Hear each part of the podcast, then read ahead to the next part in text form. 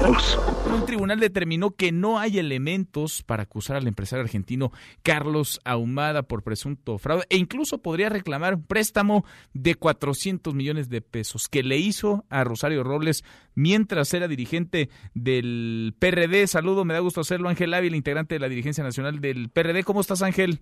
Hola Manuel, ¿cómo estás? Eh, un saludo, buenas tardes a ti y al auditorio. Gracias por pues platicar con nosotros. ¿Les va a cobrar a ustedes? ¿Les puede cobrar Carlos Ahumada? Eh, no, es absolutamente imposible eso, Manuel. Eh, primero, decir que el tribunal, digamos, ratifica que Ahumada no es responsable del delito de fraude porque la Fiscalía General de la República, de manera muy extraña en estos momentos, se desiste de la acusación, ¿no?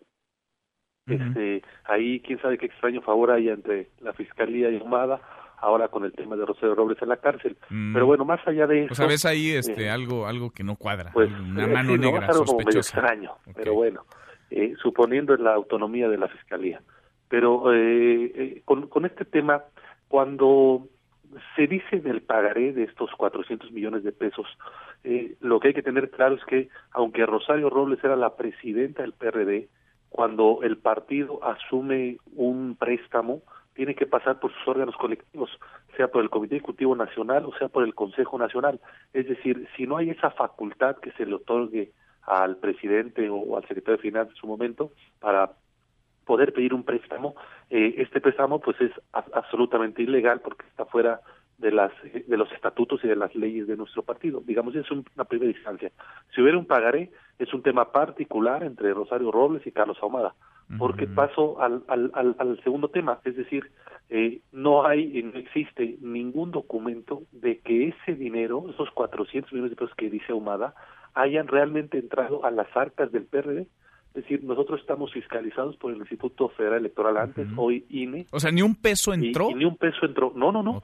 Absolutamente ningún peso al PRD entró de eso que dicen que Carlos Ahumada dio para las campañas del PRD hace 18 años. Entonces, ¿no fueron para las campañas del PRD o sí? ¿O fueron para alguien en particular? Pues fueron para René Bejarano, este, que se vio en los videoescándalos, habría que preguntarle a Bejarano a dónde los envió, y el otro fue para el esposo de la jefa de gobierno de la Ciudad de México, Carlos Simas, ¿no? Digamos que son los videoescándalos que se conocen de dinero que entregó Carlos Ahumada, pero eso no quiere decir que ese dinero lo entregó al PRD, o sea, si el PRD pide un préstamo, lo hace a través de un banco, a través de transacciones financieras, no lo hace burdamente como lo hicieron estos dos personajes, ahora que fueron videograbados por Ahumada hace 16, 17 años. Entonces, si aparece un cobrador de Carlos Ahumada ahí en el Comité Ejecutivo Nacional del PRD, pues que toquen otra puerta, porque ahí no, ahí no hay nada que pues reclamar. Primero que nos, que nos, demuestre cuándo nos entregó ese dinero, ¿no? O si dejarán o, o IMAS le entregaron algún recibo, ¿a nombre de quién? ¿no? Mm. Y a quién fue seguido. Entonces, eh, no, para nada estamos este, preocupados, Manuel, en el sentido de esta resolución de, del Tribunal Unitario. Bien, Ángel, déjame aprovechar viaje y preguntarte, eh, desde el PRD han lanzado una campaña de asesoría para algunos ciudadanos que requieran medicamentos del sector salud que no hayan sido atendidos están llevando esto pues ya no solamente al terreno de lo político, sino incluso a lo judicial. Algunas de las personas que no tienen certeza de que podrán contar con las dosis de medicamento para sus hijas e hijos, para ellos mismos. El PRD está en estas porque tiene un genuino interés por el bienestar, por la salud o porque quiere vio oportunidad y quiere meterle ruido al gobierno en este tema en donde aseguran no hay desabasto de medicinas, Ángel. Eh, no, no, no, Manuel. Eh, cuando uno pregunta también para qué sirven los partidos políticos, que no solamente es estar en elecciones, pues eh, la, la, vida de los partidos políticos tiene que ser pues para ayudar en lo posible a la gente.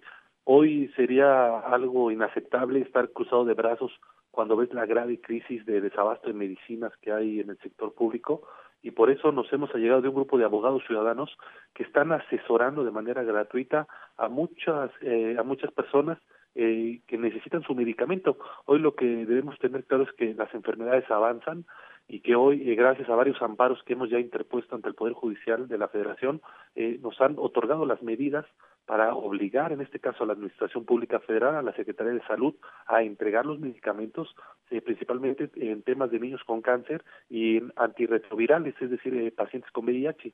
Hoy creo que el, el, PRD tiene que tomar esta bandera de apoyo a la ciudadanía y lo estamos haciendo. El día de hoy, Manuel, por ejemplo, fuimos a denunciar a la Secretaría de la Función Pública, a Arturo Herrera y a la exoficial mayor de Hacienda, eh, que ahora está en el SAT, pues por una compra desordenada de medicamentos consolidados que no llegaron a tiempo y que tienen, eh, digamos, una eh, causal en la gente que está tomando las medicinas, es decir, hay una eh, grave crisis en ese sentido y lo que nosotros queremos es que haya responsables por estas compras eh, consolidadas que si bien se pueden ahorrar algunos miles de pesos, hoy no entendemos por qué no se compraron a, tiempo y le están haciendo un daño a miles de mexicanos. Pues ahí está el tema, Ángel, seguimos platicando de este y otros asuntos. Gracias como siempre. Al contrario, Manuel, gracias por, el, espacio. Un saludo para ti, por supuesto, para el auditorio. Muchas gracias. Muchas gracias. Muy buenas tardes. Mesa para todos.